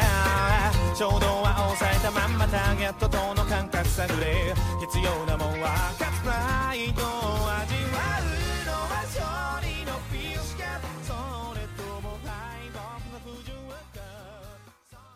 Então, e agora a gente entra num outro tópico que acredito que seja bem interessante, que é definir se adapta em animação ou live action. Será que é possível é, bater o martelo para algumas mídias e dizer, ó, isso aqui é animação, isso aqui é, pode ser adaptado em animação, isso aqui pode ser adaptado em live action. Fora isso, vai dar merda. Vocês acham que tem ó, é, mídias que dá pra definir isso? Aliás, existe, né? Uma. Será que dá pra gente definir? Ó, tem que adaptar em animação, tem que adaptar em live action, porque senão vai dar ruim? Olha, eu acho que depende da história. Apesar que o Watchman tá aí, né, pra provar que não existe coisa inadaptável. Mas eu acho que depende muito. Em animação é muito mais fácil, porque você tem muito mais recursos para trabalhar e você pode extravasar a criatividade sem medo. É muito mais fácil também você reproduzir o que você vê no quadrinho, né, no mangá no caso, para uma adaptação em animação, mas dá para fazer, né? Eu não Será posso que falar que depende? Porque hoje em dia, eu não consigo imaginar o Watchmen em animação. Deve ser muito ruim. A minha mente não consegue assimilar isso. Então, eu falo que depende, depende da. É, né? É que o Watchmen é, é um caso muito à parte, né? É uma adaptação muito fantástica, mas eu acho que depende muito da obra. Eu acho que tem obras que, dependendo do, do teor também, da história, é mais fácil você adaptar num, num live action. Eu acredito que aquela que eu não li também, vergonha minha, aquela Monster, é uma história muito mais fácil de você adaptar num live action do que um Code Geass, por exemplo, sabe? Que é uma briga política com, com robôs gigantes, assim. Pode falar, Fábio. Fábio não, Fábio tá fora Ô, daqui. João Paulo. Então, vamos lá. É, nessa parte de a, animação e versus o, o, o cinema, assim, o live action, é, o problema de você colocar um anime pra live action é que, dependendo do anime, é muito aquela coisa de poderes, é, são personagens que se movem rápido demais, técnicas que só um, só um desenho pode passar, né? O, por exemplo, vamos lá, você pega Samurai X, novamente citando Samurai X, ele tem muito é, o estudo da esgrima japonesa. Então conseguiu se passar isso. Mas e eles ainda assim não chegaram ao nível do desenho, que é uma velocidade muito maior, é algo que são ataques surreais. Então, pra mim, toda obra que ela é um pouco menos fantasiosa, ela se encaixa num live action. Porque assim, com os recursos que nós temos hoje no cinema, sim, fica um pouco mais fácil. Agora tem coisas como Naruto, por exemplo. Eu não consigo ver realmente um live action de Naruto se você for pegar pra colocar tipo a última parte do Naruto, por exemplo, a Guerra Ninja, não tem como você fazer isso num live action, pelo menos a minha visão, né? Agora, o Fullmetal sim dá pra fazer, porque apesar deles terem algumas habilidades especiais, o Fullmetal ele não é tão rápido, ele não é tão é, exuberante no, no uso das técnicas especiais, vamos por assim dizer. Então ele daria uma ótimo, um ótimo live action se não fosse aquilo que eles fizeram, que eu assisti, tava, eu fiquei muito a fim de assistir. Quando eu terminei de assistir, eu falei, é, não é o pior, mas também não pode ser considerado algo muito bom. Essa é a minha visão. Todo Pra você- anime que você pega assim, que é, que é mais que é, que é algo que não tem toda aquela magia, toda aquela extravagância, ele pode ser colocado no live action, facilmente, na verdade. Olha, eu vou rebater você, João Paulo, usando a carta luta do Thanos contra o Doutor Estranho em Titã. pra rebater você de que dá sim pra você fazer esses poderes e magias super exuberantes É, no ô, cinema. Felipe, vamos Virou lá. até eu- meme. Eu vou, te, eu vou te rebater aqui perguntando pra você. Você chegou a assistir o final do Naruto? A Guerra Ninja em si? Nossa, não, tomei uma carteirada do, do Otaku aqui.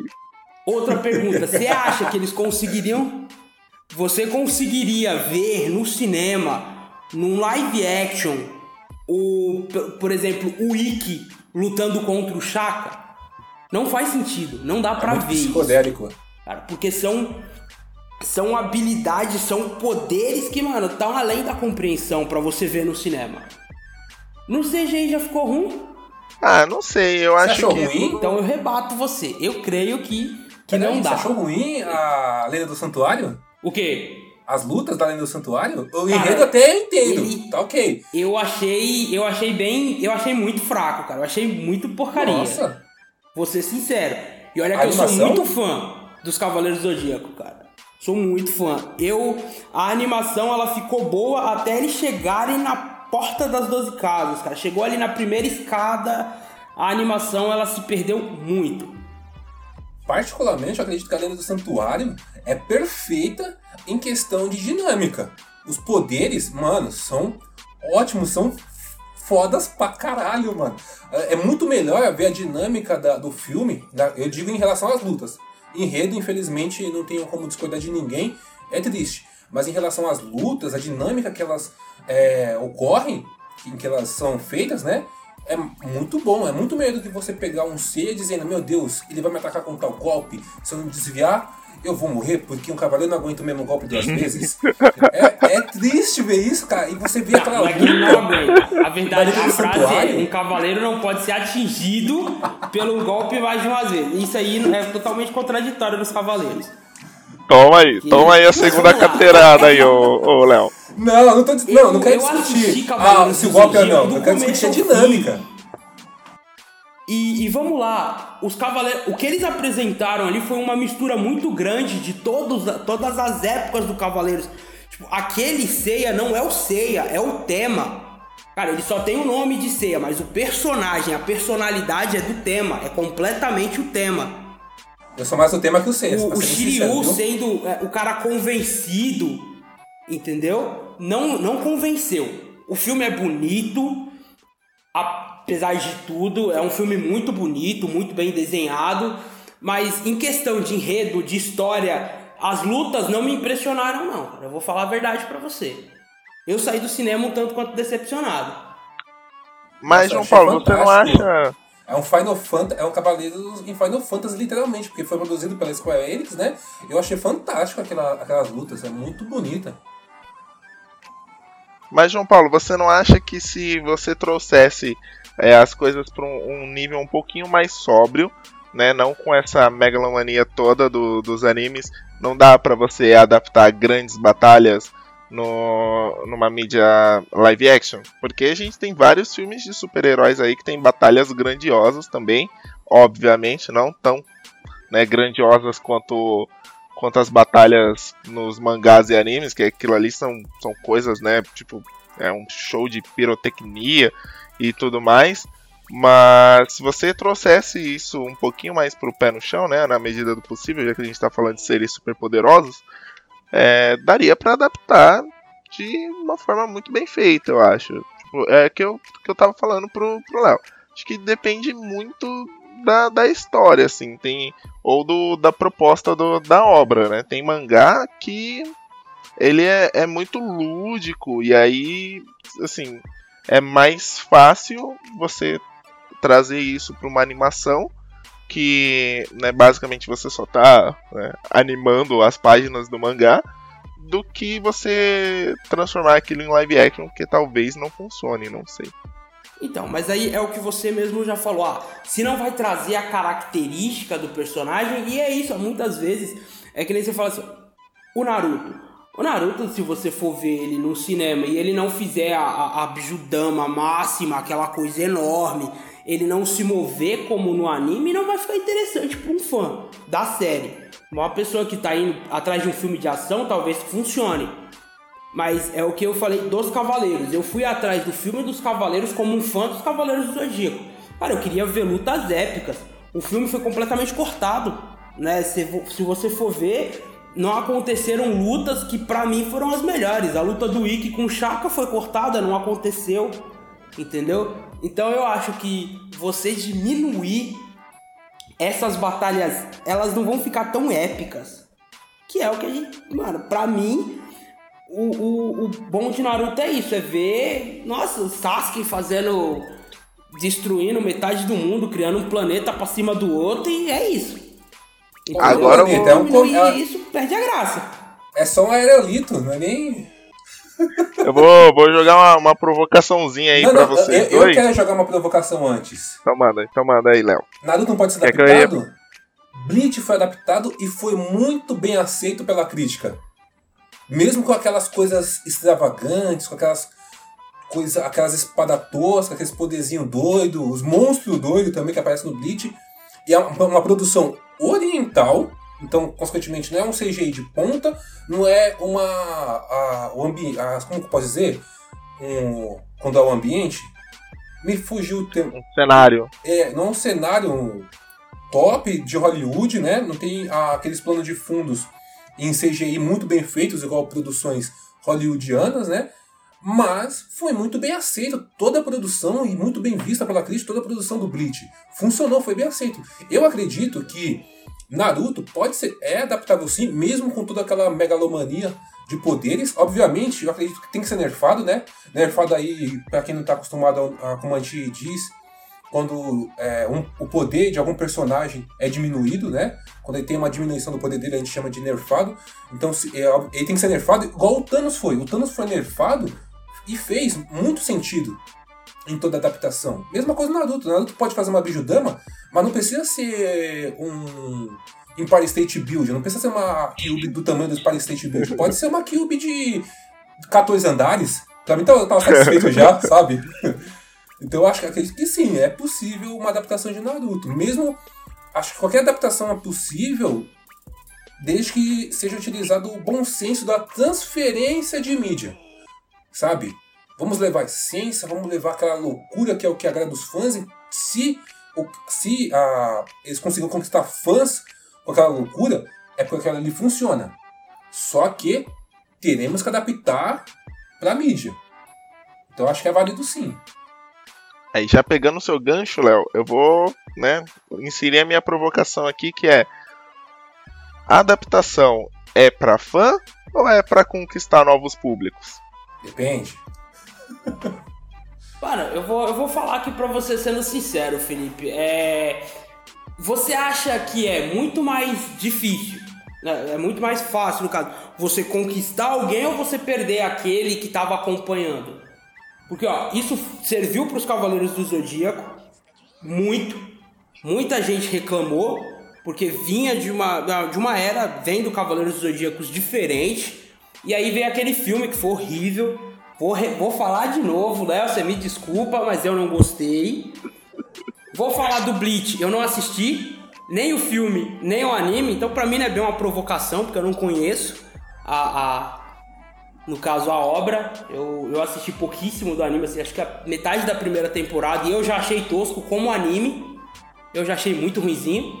Então eu parei, não assisti mais nada. Mas no caso, nesse negócio de trazer novos fãs, eu acho que não, não funciona. Porque aí você vai ver, o cara vai ver aquilo no cinema, quando ele vai ver no anime tá diferente. Entendeu? Por isso que pra mim tem obras que, cara, não vai. Não tem como adaptar pra um, pra um live action, no caso. A animação, tudo bem. O live action, nem tanto. Então, vou responder aqui você, João Paulo, falando que é, eu acredito que a adaptação ela é muito mais feita para conquistar novo, um público novo do que agradar o público antigo. Porque, assim, o público antigo, ele tá consumindo aquilo e ele tá confortável com aquilo. Você não precisa agradar eles, é só você continuar fazendo mais do mesmo. E, assim, você não vai ter como expandir. Eles vão consumir aquilo e pronto. E aí, pra você levar a história, vamos colocar aqui, do, do Naruto pra sua mãe, que não lê mangá e não tá afim de assistir um, um, anime com 600 episódios, não sei se são 600, tá? Mas tô chutando baixo aqui. É, você tem que adaptar aquilo de alguma forma para ficar atrativo para a galera que não é o público-alvo. Então, eu acredito que a adaptação não é para fã, a adaptação é para um novo público, porque, até porque se a adaptação fosse para fã, a gente não teria aí um tanto de reclamação na internet que a gente tem de tudo quanto é coisa que sai adaptado, né? Eu acredito que os fãs são cruciais pro hype do filme. Muita. É, sim. A gente tem um próprio exemplo aqui no nosso grupo que. A, que é o Fábio, né?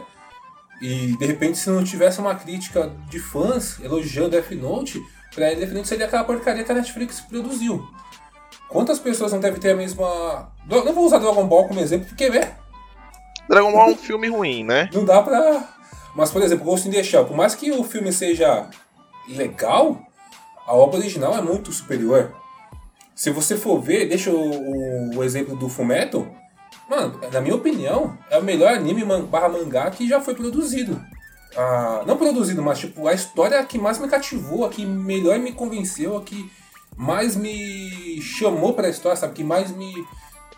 A que eu mais me apeguei, sabe? Eu não me identifico com ninguém ali. Não é questão de identificação, é questão de apego mesmo. Me apeguei com aquela história, é muito boa, é muito bem contada. E se, vou, se, eu, se eu colocar pra alguém assistir aquele filme, vocês. Nossa senhora, não.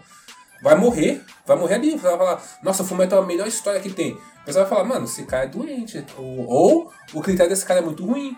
Mas aí tá, a obra original ela tá lá e ela sempre vai estar tá lá. Sempre vai estar tá lá, acessível. Quem quiser ver, ela vai ver. Eu acho que quando rola a adaptação, ela serve muito mais para apresentar essa obra para novos públicos e aí para que essas pessoas se interessem naquilo e vão buscar a obra original.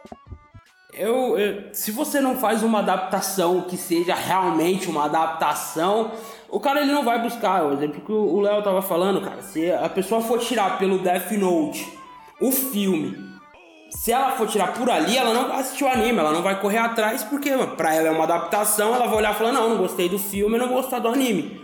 Então, pra mim, tem que ser fiel. Principalmente se você tem um anime do tamanho do Naruto, cara. É a luta no Naruto, é o foco do Naruto, é aquelas batalhas, né? Aquela envolvência. Se você tirar isso, não sobra muito. Sobra a choradeira do Naruto atrás do Sasuke, da Sakura atrás do Sasuke e só. Então, acredito que é não, não é que tem que ser fiel. Eu acho que tem que ser bom. Porque assim, a gente tá citando Full Metal e Death Note, que são, são adaptações ruins, né? O... E são dois lados de uma moeda, assim, porque o Full Metal ele é muito bem caracterizado, mas é ruim. E o Death Note ele tenta uma abordagem diferente e também é ruim. Então a gente tem os dois lados aqui, né? O que a pessoa pega e faz basicamente a cópia do mangá ou do anime e tenta resumir tudo aquilo ali e tipo, tenta né, copiar o anime pro, pro live action e não deu certo. Ruim. E você tem o que a pessoa tenta só pegar os elementos e se inspirar para fazer o, o filme live action e que também foi ruim e não deu certo. Então, assim, vamos pegar um exemplo de uma boa adaptação, que é o, o No Limite do Amanhã. O No Limite do Amanhã ele pega elementos importantes do mangá e faz uma boa adaptação. Não é o mangá, né? Ctrl C, Ctrl V, mas ele fez uma boa adaptação. E aí a pessoa que assistiu aquele filme e ficou curiosa e foi pesquisar sobre ele, ela vai descobrir que ele vem de um mangá e a pessoa vai atrás do, do mangá para ler, para consumir mais sobre aquele universo. Então eu acho assim que quando uma adaptação é bem feita, ela instiga a curiosidade da pessoa para ela querer saber mais a respeito desse universo. Agora, quando é uma adaptação ruim, é, você já se interessa pela história ali mesmo. E pra que, que você vai procurar mais de uma coisa ruim, sabe? Sim, entendi. Mas e aí? Pra você, o que seria uma boa adaptação? Lembrando que a gente tá falando de, de poderes exorbitantes. A gente tá falando de, de não de animes como o, o o Fullmetal, que apesar de ter algumas coisas ali, ele não é tão é, é, como eu posso dizer, ele não é tão extravagante. Mas o que seria, vai, pra você uma boa adaptação de Naruto, por exemplo, que te chamaria atenção pra conhecer o anime? Cara, ó, pra mim, uma adaptação que funcionaria do Naruto, ela precisaria ter alguns elementos do, do anime que, que é o que mais funciona né, no anime. Que seria o, o conceito de ninja deles, que é diferente do, do conceito de ninja que a gente tem, né? Que é aquele ninja mais tipo shinobi, assim, o, o conceito que a gente tem, né? Tipo American Ninja, o cara bota a máscara e já era. Então, o conceito de ninja teria que ter toda aquela adaptação naquele mundo lúdico deles, né? Não poderia ser uma história, tipo, sei lá, situada num, em Nova York ou situada numa cidade real, assim. Tinha que ser naquela vila, aquela coisa lúdica. E, principalmente, né? Teria que ter o, uma química boa entre os três protagonistas. Mais ou menos no estilo do Harry Potter aí, sabe? Tipo, que os três atores se dessem muito bem e que transparecessem aquela amizade que eles constroem durante o, os arcos aí, arcos e arcos e arcos e arcos do anime. E, e é isso, cara. E principalmente que eles não tentassem resumir 500 episódios em uma hora e meia, sabe? Ou você faz uma história partindo do princípio, sei lá, que esses personagens já existem e você faz uma coisa meio que paralela, assim, sabe? Tipo, olha, esse é o Naruto, ele é assim, assim, assado, e pronto. E aqui é uma aventura dos três. Ou você cria uma nova história com base naquela na essência daquilo, sabe? Você não precisa de 200 episódios pro pro Orochimaru ir lá e, e seduzir o Sasuke e, e, sabe, aquilo tudo. Não e, foram 200. Nossa, não, tomei uma carteirada do, do Otaku aqui. Foram quantos? Desculpa. Não, foi. Cara falou quase 50 e alguma 90. coisa. Não, não. Ah, a, fuga, a fuga do Sasuke ocorre no lá pelo episódio 80 e pouco, 90. Mas tá, É, é, é... Você Tá entendeu, saco, né? Eu tô, eu tô só levando lá, carteirada o- de o otaku aqui. O Orochimaru marca o Sasuke no, no, no exame Chunin. Então, ele marca o Sasuke no Exame Chunin lá pelo episódio 20. O, a morte do Hiruzen ocorre lá pelo episódio 50. Vem filas. Lá pro episódio 80, o Sasuke já fugiu da vila, que é quando eles começam a caçar o Sasuke. Até o episódio 110, E já terminou a busca dizer, do Sasuke. ô, Léo, só, só pra parar um pouquinho assim, falar pro Felipe, ele falou da parte do Harry Potter, dos, da amizade entre os, os personagens. Pra falar a verdade, se você for colocar a amizade dos personagens, cara, não tem. Seria realmente vários e vários filmes, porque o Sasuke ele vai assumir a amizade dele com o Naruto, com a Sakura e tudo mais no final do anime. Não, acho O- que. o que você não. falou aí, tipo, pra mim já foi.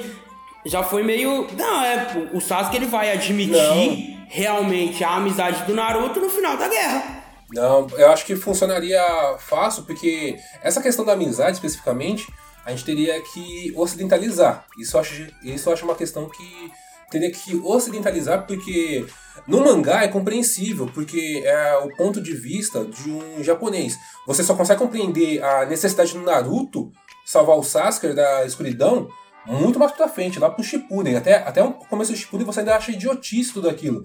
Mas você vai compreendendo no decorrer da história o motivo da necessidade dele de salvar o amigo. E encerrar o ciclo de ódio que existe no, no Shinobi, né? Então tem, tudo, tem toda essa história. Se você ocidentalizar essa amizade, igual ele deu o exemplo do Harry Potter, é possível sim criar um carisma pelos personagens ao nível de que, ó, o Sasuke é um filho da puta, mas mesmo assim a gente entende o carinho e que ele tem, que o Naruto tem por ele, entendeu? Eu acho que funcionaria. Se ocidentalizasse. Então, mas eu vou te falar assim, ó, se você. Eu, eu falo, tipo, da amizade, porque assim, o Sasuke ele sempre. Sempre mostrou que ele não queria saber dos outros, ele queria evoluir por ele mesmo pra poder vingar o clã dele. Se você quebra isso, você quebra o anime Naruto, porque o Naruto é basicamente a, a, a luta do Sasuke pra se tornar o Vingador E o Naruto querendo que o Sasuke volte Você não pra quebra vila. isso. No final Você do não quebra clássico, isso, no final do clássico, o Entendeu? Sasuke mesmo disse que ele se importa com o Naruto, que o Naruto é, é, a uni- é o laço mais próximo de família que ele já teve. Entendeu? Por isso que era importante ele matar o Sasuke, mas é, matar o Naruto pra conseguir obter um Mangekyou Sharingan. Só que ele se recusou por ter esse carinho, né, por ter essa amizade junto ao Naruto, ele se recusou a fazer isso, a se submeter ao que o Itachi disse pra ele que é necessário obter o poder, sabe? Tipo, ó, eu vou obter poder? Vou, mas não será matando o meu melhor amigo, não será matando a, a última, último laço de família que eu tenho. E, e ele deixa isso bem claro na Batalha do Vale do Fim, na primeira Batalha do Vale do Fim. Não, concordo com você plenamente. Mas você pode ver que o, o, o- o Sasuke, apesar de tudo, ele não queria. Tanto é que ele tentou matar o Naruto várias vezes. No exame Chunin ele, Ele não reconheceu o conseguiu. Naruto. Não no exame porque ele, ah, ele não queria fazer. Não, ele não queria fazer mesmo não. No exame Chunin, ele reconheceu o Naruto como adversário, inclusive. Ele chegou lá e falou, ó, eu quero lutar com você porque é, o único que eu conheço, que eu reconheço aqui como adversário é você. Isso antes da luta do Gaara com o Lee. É porque isso é uma coisa, é uma visão meio japonesa sobre a amizade em si, né? É tipo, a é, amizade, reconhecimento é amizade. a amizade na cultura oriental é mu- muito ligada com a rivalidade, né? E assim, tipo, o Ken e o Ryu, por exemplo, no Street Fighter, eles são melhores amigos, eles treinaram juntos desde criança e tal, eles são É, muito mas amigos, mas eles são eternos rivais. E, tipo, e, e um busca sempre estar querendo superar o outro ali. E não é uma coisa que a gente vê muito na, na nossa cultura, né? A gente é amigo e pronto, já era, mano. Eu não quero ser mais forte que o João Paulo, não. Ou, sei lá, ganhar dele em alguma coisa. Então, é Só por se isso for que eu acredito na Kombat. necessidade de, nessa questão específica, ocidentalizar. Porque senão não ia funcionar aqui. Sim, é, não dá. Você pode Tá, mas aí transformar você a relação. anime, cara. Não, não quebra. A Esse essência é, tá lá é esse ainda. o ponto que eu quero. Você quebra, porque se você tirar essa rivalidade deles dois, não tem anime. Porque o Naruto se torna forte pra que o Sasuke reconheça o, o, o, o poder dele. E o Sasuke continua treinando e se tornando mais forte porque ele não quer acreditar que o Naruto possa ser igual a ele. Mas, Isso foi dito diversas vezes durante o anime. mas a Então essa rivalidade Naruto- teria que existir. A- não, tem que existir. Mas a essência do Naruto não é a rivalidade dele com o Sasuke. Não é o. Como posso dizer? Não, não são as lutas.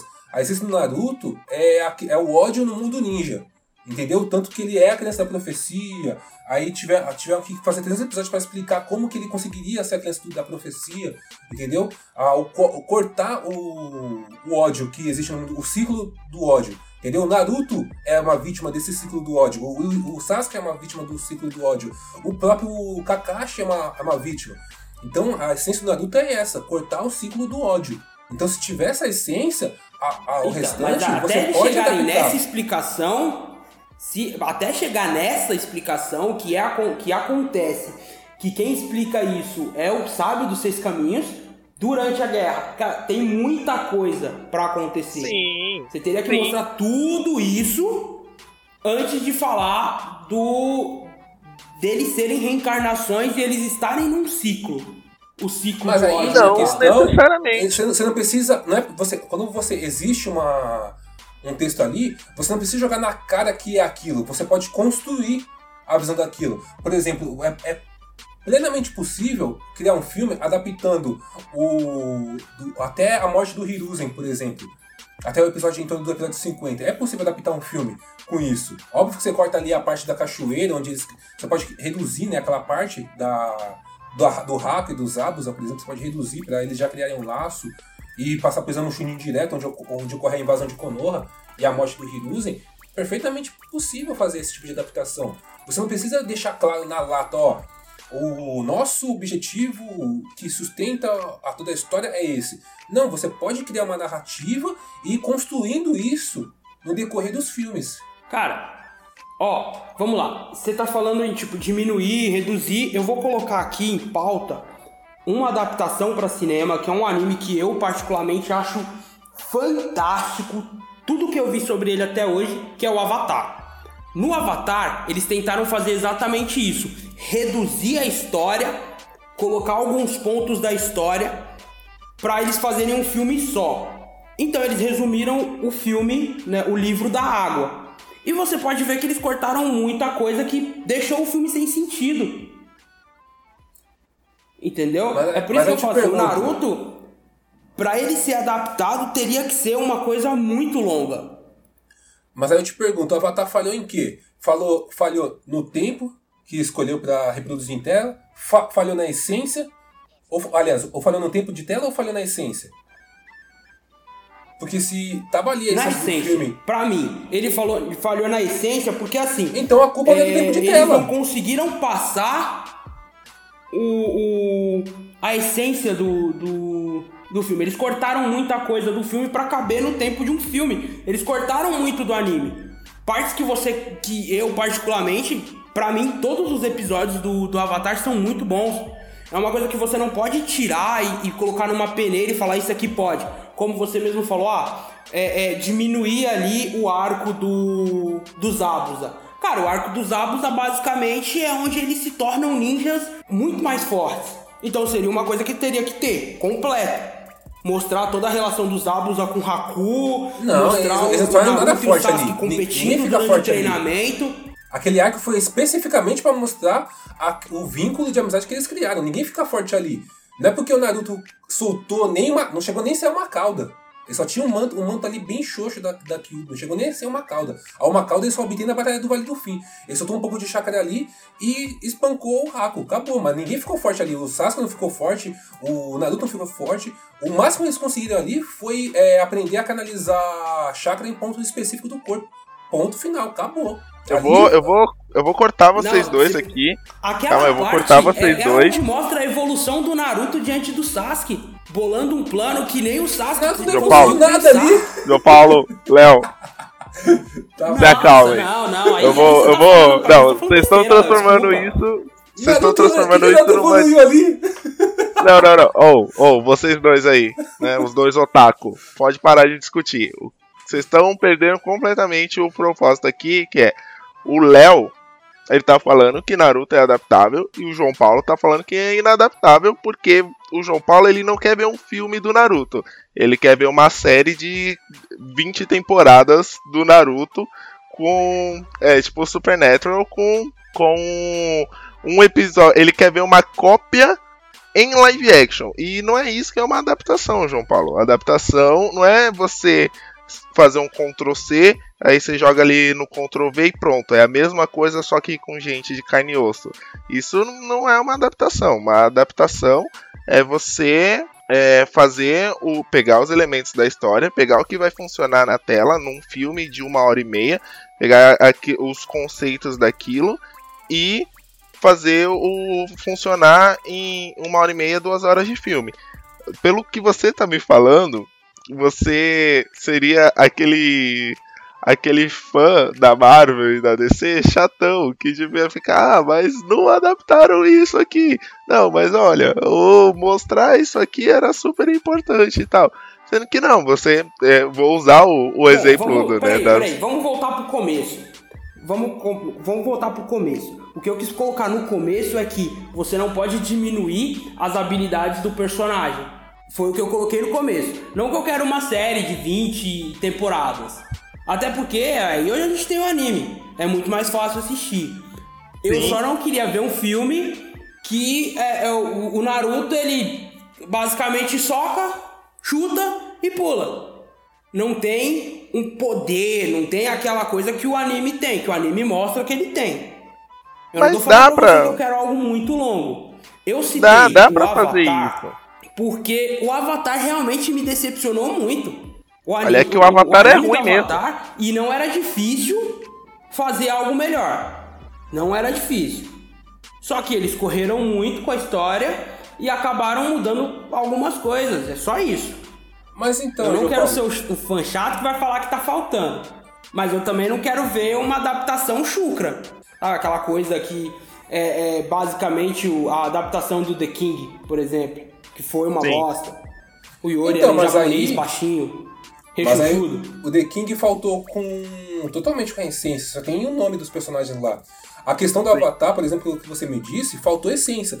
Então a culpa não foi do tempo de tela, não foi, o, do, do que foi é, o tempo de tela que teve. Ah, não é porque eles reduziram o livro da água inteiro em uma hora e meia que o filme ficou ruim. Não, foi porque faltou essência, como você mesmo disse. Mesma coisa seria com Naruto. Não importa se ah, durar uma hora e meia só a batalha da cachoeira. Da, da Vila da Cachoeira lá. Acho que é a Vila da Cachoeira, se não me engano. Não importa se tiver uma hora e meia se não tiver essência. Agora, se você tiver a Batalha da, Cacho da Vila da Cachoeira em 30 minutos e tiver essência, tá ótimo. Você conseguiu contar a história, você conseguiu passar a sensação de amizade que eles criaram durante aquele período.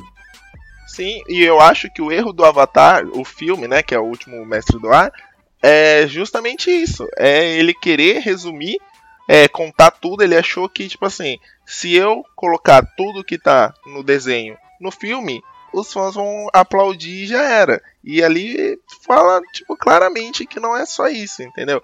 Porque, me desculpa, você vai me falar assim, ah, cortou, é, tipo, sei lá, de 20 episódios eles mostraram conteúdo de 10. Ok, mas tipo, eles mostraram muita. é, Eu assisti aquilo ali, eu assisti um resumo do desenho. Eu vou perder pouca coisa. Eu sei que você, né, você como fã vai falar, ah, não, mas você vai perder é, a entrada deles no, no, no Vale da Terra, e você vai perder isso, isso, aquilo, outro. Sim, eu sei que eu vou perder, mas é um bom resumo e eu vou conseguir, tipo, saber do que se trata aquele mundo ali. Mas o filme é ruim, ele não tem essência dos personagens, ele não tem nada. Tipo, ele tenta copiar o desenho, sendo que ele não é o desenho. Então ele adapta de forma muito ruim.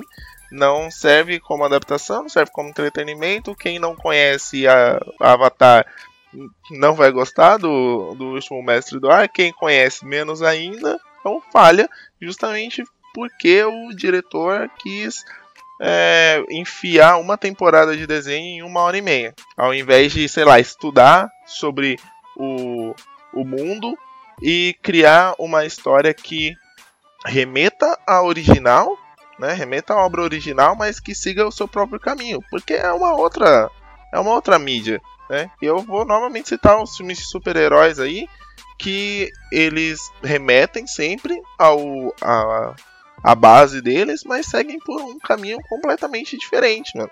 O Homem de Ferro é super amado hoje, mas se você for pegar o quadrinho lá de 1960 e bater com um filme, você vai falar, ah, mas tá faltando isso, tá faltando aquilo, eles não mostraram isso, não mostraram aquilo outro. Mas o filme é muito bom, funcionou e a gente tá aí com 10 anos de universo Marvel na- nas telas, né? Felipe, eu vou concordar com você nesse ponto. E eu posso dizer assim: se, se eles quiserem fazer uma adaptação do Naruto, que não seja do anime, seja de um filler, seja de um filme. Porque o Naruto tem alguns filmes que tem uma hora e meia. São histórias separados. Só que aí é o que você disse, não ia ser uma, uma história pra chamar um, um, um público novo. Porque o filme já, já não, não precisa apresentar o Naruto, entendeu? Mas pra pegar a história do Naruto, o anime Naruto, pegar a história e colocar num filme, eu creio que não seria um filme só e sinceramente, pra adaptar não ficaria bom. É o meu parecer, é o meu ver. Você que é fã de Cavaleiros, acha que se fosse fazer um filme dos Cavaleiros com um tempo de tela, teria que acabar antes, só com a aparição do Ikki lá no, no torneio? Você fala o um, live action. Isso, vamos supor que a gente fosse fazer um live action, porque você usa a questão do tempo, né? Que é- ele você considera necessário para contar a história. Se fosse fazer, por exemplo, um live action dos Cavaleiros, ou, ou você iria até a invasão do Ikki até o torneio, ou no máximo até a luta contra os Cavaleiros Negros. Nem sei se chegaria ao ponto de chegar numa luta até contra o Ikki lá, né? O Ikki foi o primeiro vilão, né? Que, no- Ah, Vamos pegar aqui, ó. Você falou de tempo de tela. Não é muito de tempo de tela que eu tô falando. Eu tô falando que as pessoas, é, o- o- as produções elas geralmente resumem muito a história. Elas cortam muitas coisas que você viu no anime e que provavelmente um fã ele quer ver numa tela, ele quer ver no filme. É, você falou de tempo.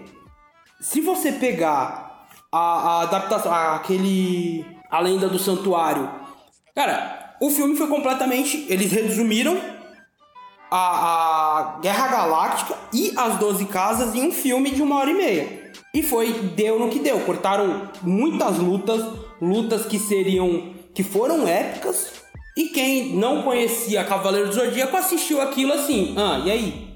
que mais? Cadê as explicações de tudo isso?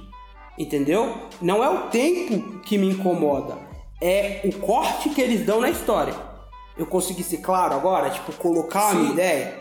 Sim, mas o, o tempo é inerente ao corte. se- porque... eu falo pra você, se em duas horas de filme eles conseguissem colocar a história em si, ficaria ótimo. Legal. Entendeu? O problema é que eles cortam muito.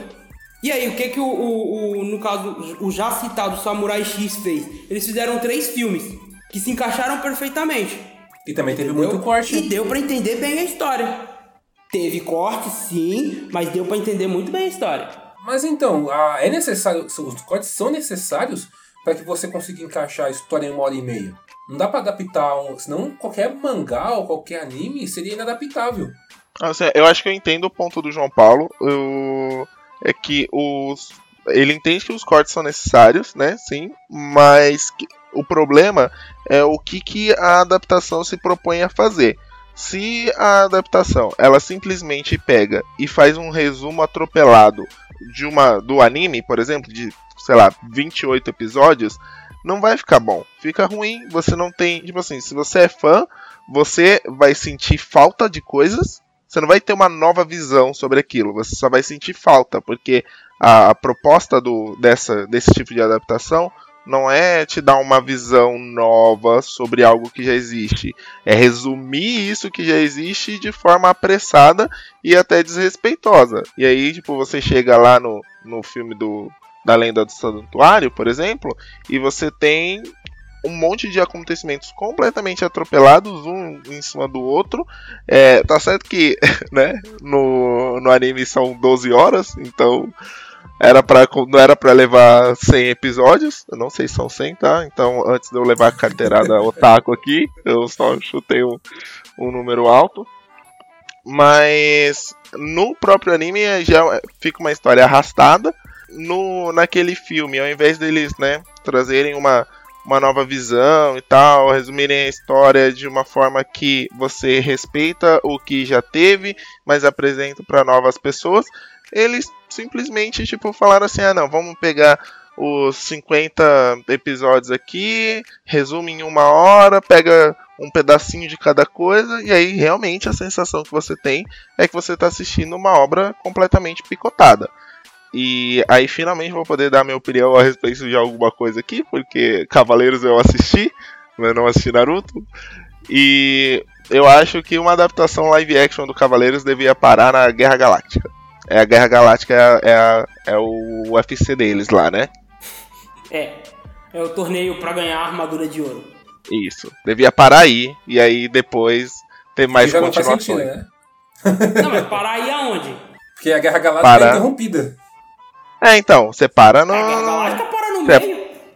Mas você apresenta os personagens antes, o objetivo deles, que é chegar na Guerra Galáctica, você mostra a Guerra Galáctica e depois você coloca o, o cliffhanger ali, o gancho pra continuação, que é a guerra sendo interrompida, e aí na continuação você mostra ali o- os Cavaleiros Negros e o Ikki. Olha só, tá vendo? Não, credo, já mostra tudo em um filme só. Não faz sentido. Mostrar o Wiki no próximo filme, nada a ver. Não, faria Mano, sentido se ela fosse. Levou cinco filmes tudo pra fosse aparecer o Thanos. Até o, o- A Ilha da Rainha Nossa, da Morte. ó, na, na aí moral, sim você conseguiria um gancho pro segundo filme. Porque aí já teria acontecido uma breve luta entre eles e os Cavaleiros Negros, o Ikki já teria sido apresentado. E aí o segundo filme fica na Ilha da Rainha da Morte. Aí eu concordo com o Felipe. Mas parar no meio da Guerra Galáctica não faz sentido. É que se você Tá, for beleza. comparar o Thanos dos Cavaleiros, o Thanos dos Cavaleiros é o Hades, cara. Vamos É, dizer- digamos que o É Saga, o Saga tá lá, o, o Ikki é o Loki, que é o cara do mal que vai pro bem. O Saga é o Ultron. Sei lá, a gente pode adaptar o Poseidon com a Guerra Civil. E aí chega o Hades com o Thanos, né? Talvez, sei lá. que viagem. Ah, eu, eu já não sei, não, não, não, não cheguei tão uma guerra longe assim. civil, não, cara. Não, só em sentido de cronologia mesmo. Colocar. Mas e aí, vocês acham que não ficaria bom fazer uma, uma saga de Asgard, velho? É, nem Ah, é canônica. Saga de Hilda, pra mim. Ah, sim, mas é uma. Eu, eu particularmente gostei muito, cara. E dá um gancho legal pra saga de Poseidon, vamos lá. Afinal de Eu contas, queria- o anel de Poseidon, vamos lá. Afinal de Eu contas, queria- o anel de Nibelunco tá ali ligado com Poseidon, né? Eu queria ver assim uma adaptação live action do Cavaleiros do Zodíaco. Eu acho que ia ficar muito bom, mas podia parar já nas 12 casas e acabou aí, entendeu? Que Ah. porque depois fica Não, é porque depois fica muito confuso, fica já começa a ficar muito Eu cheio de personagens e tal.